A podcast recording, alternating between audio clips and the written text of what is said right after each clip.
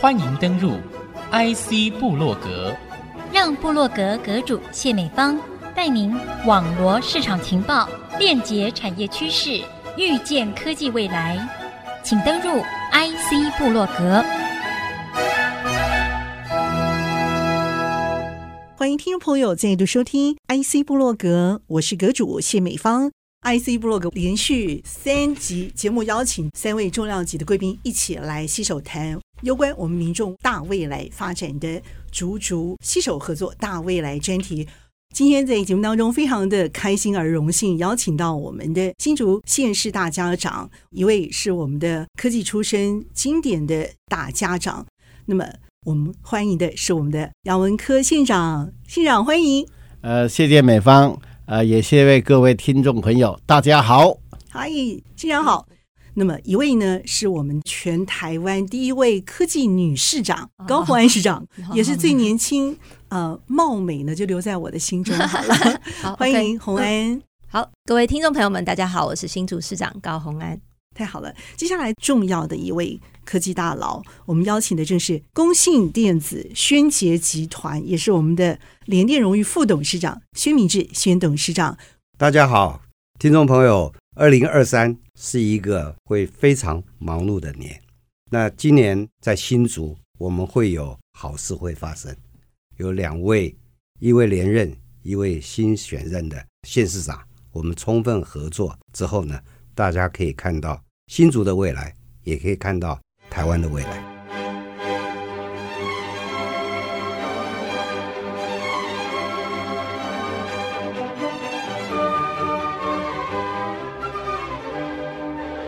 弹性上班绝对是一个对的事，就是在关键的地方呢，怎么去做一些这个变更，让它更舒畅，环境稍微改变，就是把它管理的方法再去改变。那另外，我一直跟高市长提的呢是什么呢？就是现在学校的这个小孩子的接送的这一部分的话呢，他不可能跟你来谈心，没错。所以在这上面呢，就配合他们教育所需要的时间，就必须让他有一个最快的一个疏解。但是呢，因为那时候的容量进出量比较大，所以呢，关于每一个学校外面接送的那个场域会变成什么样一个变革，他怎么等待？怎么接，怎么转，能够送出去，能够比较顺畅一点，不要妨碍到交通，嗯，这也是一个马上可以看到的东西。OK，太好了。呃，信长，这个部分我也要再请教您啊。其实担任一个大家长啊，这些问题其实早就在你们的规划范围之内。表示说哪个点是拥塞的热点，哪些点呢是上下班特别要去获得疏解，甚至我们连接到竹竹这个地方头前溪，我们有好多的这些点呢，都现在慢慢开辟了一些平行的道路，然后让这些广口坪的入口的部分能够稍微获得疏解。换句话说，我们多弄了几个广口坪出来了，好，有点这样的味道。我觉得您在处理这种地方政务事务官的时候，是最能够把这些传统的问题啊纳入设计的。比如说，我们的都市规划设计，我们的土地怎么去做变更，我们的产业可以做什么样的一个创新，而我们的生活可以做怎么样的一个休闲的变更，这些硬体、软体的设计，您是经常在做这样的一个整合规划的大家长啊。这个部分，您现在来看新竹市的一些改变，您会有给什么样的一个县市合作的建议，好不好？特别从交通这个地方开始谈。那洪安待会也请你来谈这个部分，听听您的新创的观点，用一些实际的案例哦。好，我想这个我们园区竹竹县市之间，其实最重要这个交通的问题。对，交通也不是只有新竹市、新竹县。跟园区，必须三方都必须要有共同有这样的理念来解决。那我常常在讲嘛，这个交通阻塞，你怎么会说只有我新竹县在交通阻塞？我说真正的源头还在竹科里面。你如果竹科进去的车子可以消化的快的话，这边就不会回堵过来了嘛。啊，这是第一点。所以我常常跟王武藏局长讲，哎，你内部你要先想尽办法，你不要四十年前的道路就四十年前的道路，四十年前的这个停车场。你也必须要扩大或怎么样，让它可以快速消化。我这一点你园区要做。那当然，他现在做的一个是弹性上下班的问题。那实际上这个我们叫了几十年了。那总算台积电也开始在推动，也思考到了。我觉得他们在交通的改善，竹科是慢了很多了。好，那我们新竹县怎么做呢？那我们当然第一个就是桥梁多做，好让它疏散的快。可是，在你多做不敢多做的话，你进园区就是塞嘛，对，是没有用的。可是我们还是会做。那当然，这个我们在做的几个呃重点是，比如说第一个，我们在今年六月份预定要完成的是从六家高铁站直通到园区三路。嗯，好，这是第三期的工程，大概在六月可以完成。这一条可以疏散非常多的车辆。第二个部分的话，我们把金国大桥两侧把它拓宽，好，让竹科到竹北来的直接可以右转到六家高铁的方向走。嗯，那从竹北到竹科的话，又多辟了专用的机车道，然后又可以直接上六八快速道路。哦，你要往快速道路走，又可以走。那宏安市长，我们也跟他说明过，也讨论过，他也要配合，就是到了这个慈云路这边，他继续把机车道做拓宽。这个我们现在这样一做的话，我相信是影响很大了，对交通改善很大。那另外，我们用所谓的 AI 这个智慧的交控的这个系统，是好按照车流量、红绿灯的秒差来做一个调整。那我们在金国大桥这边，我们就已经在实施了。我们减少了这个行车时间百分之三十，太好了。那我们现在就在竹北交流道，我最近我们也发布了竹北交流道。我们第一个，我们跟高公你讲，你走这个我们所谓的这个呃外侧的车道，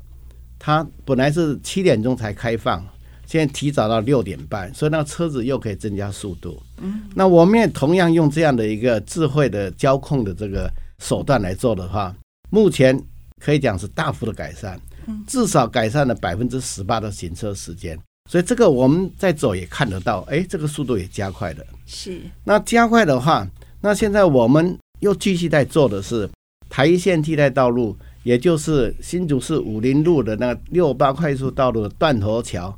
那个已经桥墩坐在那边等了，等了几十年了。是。那我们在今年最快上半年就可以发包了，就先做分两段做。从明星科大过凤山西，到竹北市的中正西路，然后过豆子埔溪，过凤山西，接到武林路的桥头。那我们先从中正西路这边先做一条道路到这个武林路这边，这个要花二十八亿元，这个我们正在设计之中，很快就要发包了。是。那这几条桥做出来，大概可以讲对新竹县的疏散来讲，那是大幅的改善。插嘴再开个小玩笑，有时候我们景气不是很好的时候，这个交通获得疏解哈，也是助力哈因素之一。但我这是开玩笑的，对不起，我的意思是说，你还是要很实际的去 follow 这个监督的效果是不是真的达到？这个交通问题其实因素非常多了。你刚刚讲景气的因素，我们都期待竹科以前是天天塞车啊，表示景气是大爆发嘛。如果我我在竹科那么多年，二十几年的工作，如果竹科的车子你没有塞车的话，那我们担忧了，这个景气大概影响很大。对，从这角度来看也是。对，那那是一个正面的。对，兴衰可以看得出来这个结果。是我们节目其实非常的精彩，但是需要休息一下，休息片刻，稍后回到 IC 部落格。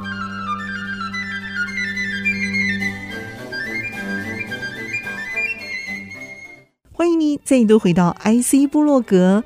和您分享内容的是联电荣誉副董事长薛明志，新竹县市大家长。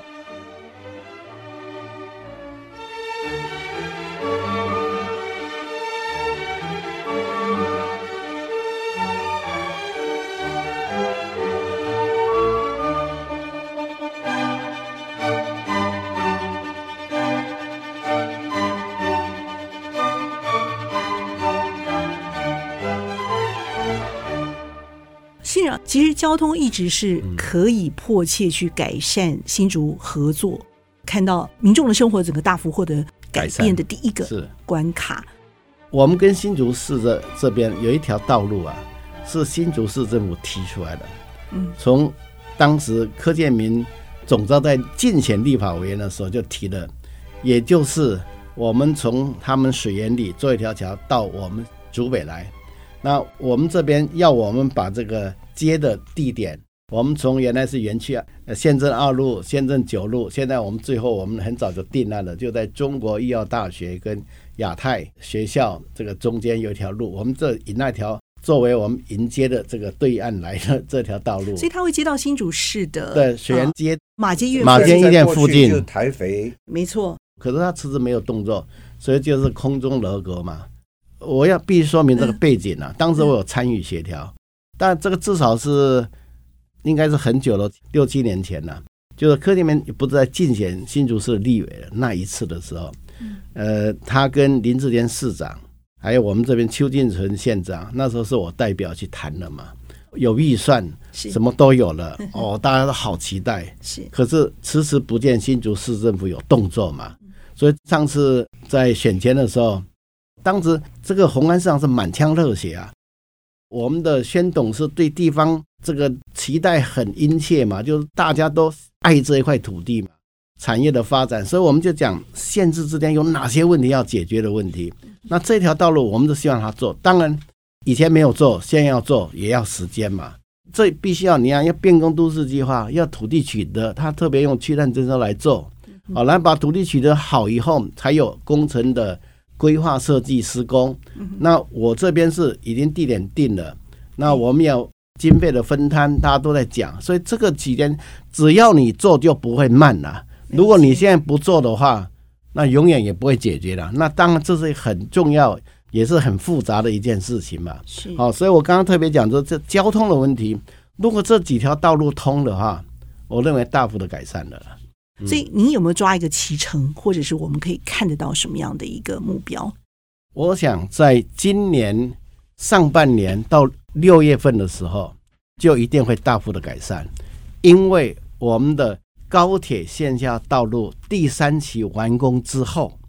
也就是从竹北六家高铁一直通到园区的例行山路这一条道路通了之后，我认为是大幅的改善。就在今年的下半年开始，这个交通一定改善。OK，等于说是园区的后门，对不对？对，园区的新后门，然后接往我们新竹市区这个地方，有另外一个交通的一个枢纽被打开了。好，你刚刚特别提到说我们有什么计划？事实上，我们在整个规划整个大新竹地区的时候，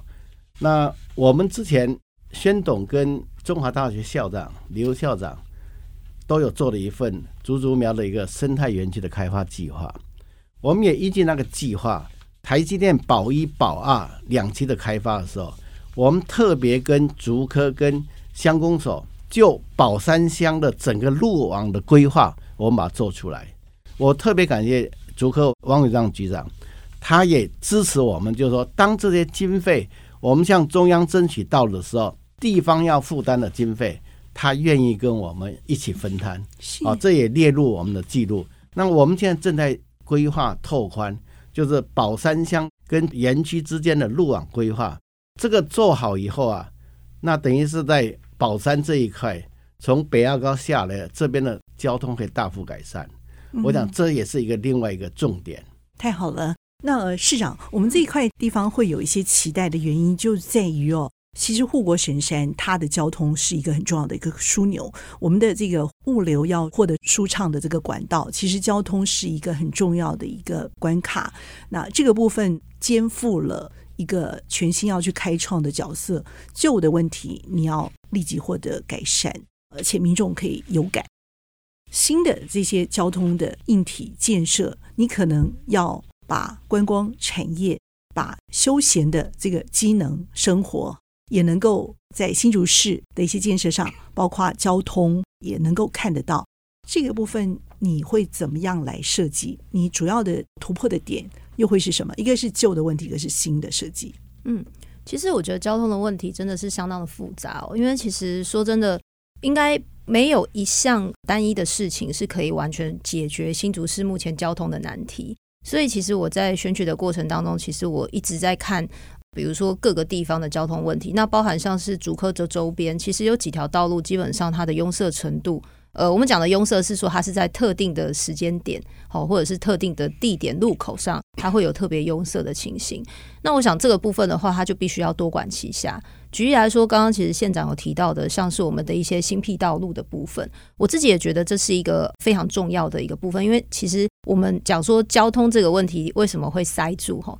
其实塞住的一个很大原因就是刚刚有提到热点嘛。所以热门的时间点、热门的地点，都是我们现在目前必须要即刻来舒缓的。所以呢，在尖峰的时间，大家上路的车辆，怎么样能够把这个车流量可以减少？这个就是刚刚宣董一开始有提到的，像我们现在跟园区工会，我们跟县府都开始在讨论，怎么样能够让企业或者是机构单位，大家上班的时间可以不要集中在某一个时间点。那这个时候，我们就可以把那个尖峰 rush hour 的上路的车流量可以把它降低。那再来，像是我自己在推的这个安心交通车、安心通学的交通车，那这部分就是因为我们新竹市有很多家长，其实大家送小朋友上学的这个过程，他也是要开车上去。呃，比如说我遇到有一个妈妈，她就说她特别的幸运，因为她三个小孩子在三个不同的学校，所以她早上要跑三个学校去送小朋友，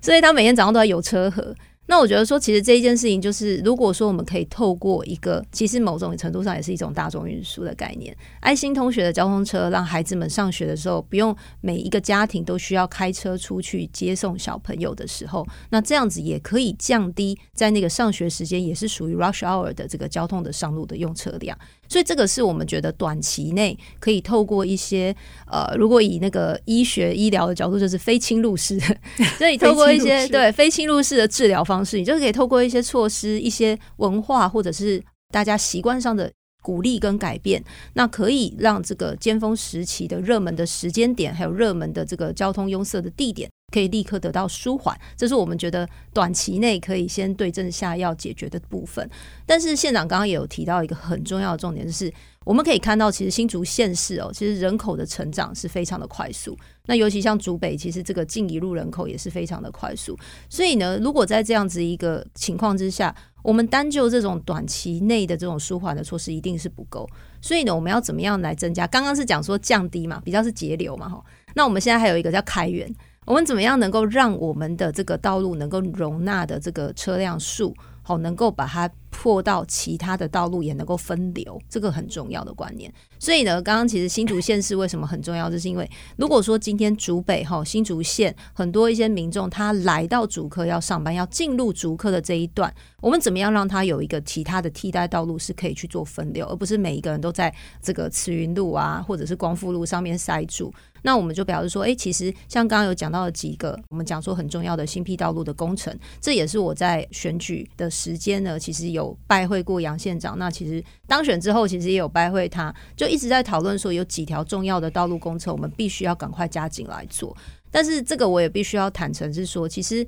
以目前我们看到的状况，当然，比如说像刚刚讲到的，像台一线的替代道路好了，其实台一线替代道路的这个部分是已经我们已经在进行当中的，其实就是。其实你就知道新竹县有一段，新竹市有一段，那我们就是按照这个道路的比例，我们去分摊相对应的工程，还有它的一个款项。这个部分我觉得还比较单纯。那另外一个是在跨越头前溪替代道路的这个工程上面的话，刚刚讲到的这个，就是其实呃新竹县当然我们在所有这些工程上面，其实都已经把这个区段征收跟相对应的这个工程已经有处理，但是确实以新竹市来说，我们目前看到的状况就是我们还有一些土地的取得的这个部分，我们需要花。比较多的心思，什么意思？你是民宅吗？还是就是说，我们其实有一些用地的部分，它需要再重新的再去处理。那这个用地呢，它可能的费用大概就会有到十亿元。其实县长有提到这条道路是非常的重要，但是当然对于我们新竹市来说，会有比较多的一些困难存在。例如像是说这一条的这个道路呢，其实它的计划范围大部分的土地是其实是在落在新竹市，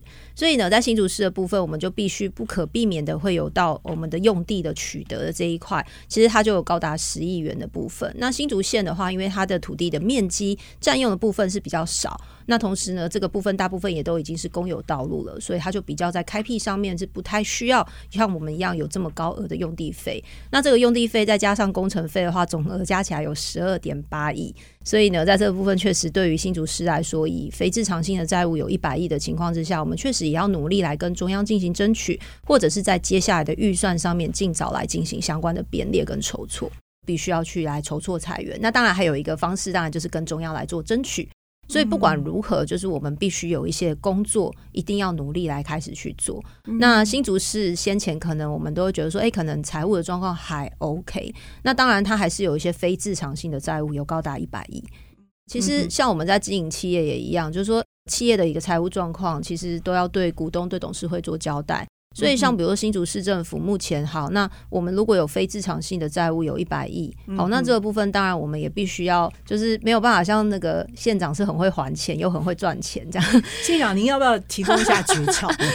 就如同县长讲，我刚刚非常认同的就是有一些工程它需要时间才能够完成。嗯、对，那你要前人种树，后人乘凉也好，或者是说你这个工程需要花多少时间，你现在不做。你后面再慢慢去做的时候，那都是延误到我们这个享受成果的时间。对，所以我确实也觉得，像这些刚刚讲到的替代道路工程，我们必须赶快开始来着手。就算有一些难关或挑战站在你面前，你也要想办法去解决。嗯、这个是我觉得我们必须要赶快来处理的事情。那你可以抓一个期程目标吗？因为一一开始就问你这个问题，我觉得有点残忍。可是我还是呃，应该说，因为其实今年，因为我上任之后，其实像今年度的预算的编列，其实在去年都已经前显示府跟之前的议会，其实已经都完成拍板。那我这边如果要做的，包含像追加预算或者是预备金这个部分，其实我觉得都不是说能够去跟这么大型的一个工程预算来去做一个匹敌，所以这个当然第一个去争取中央的预算，今年就会开始着手进行。那如果是已经有的这些工程预算可以做的，我们就会马上去做这件事情。那所以我觉得，呃，那这样一加一减的话，你预估会是什么样的一个情况？今年可能就是会比较是在争取预算啦，或者是些前期工作的部分。那比如说，如果真的在用地上面要取得，其实也是有很多的沟通，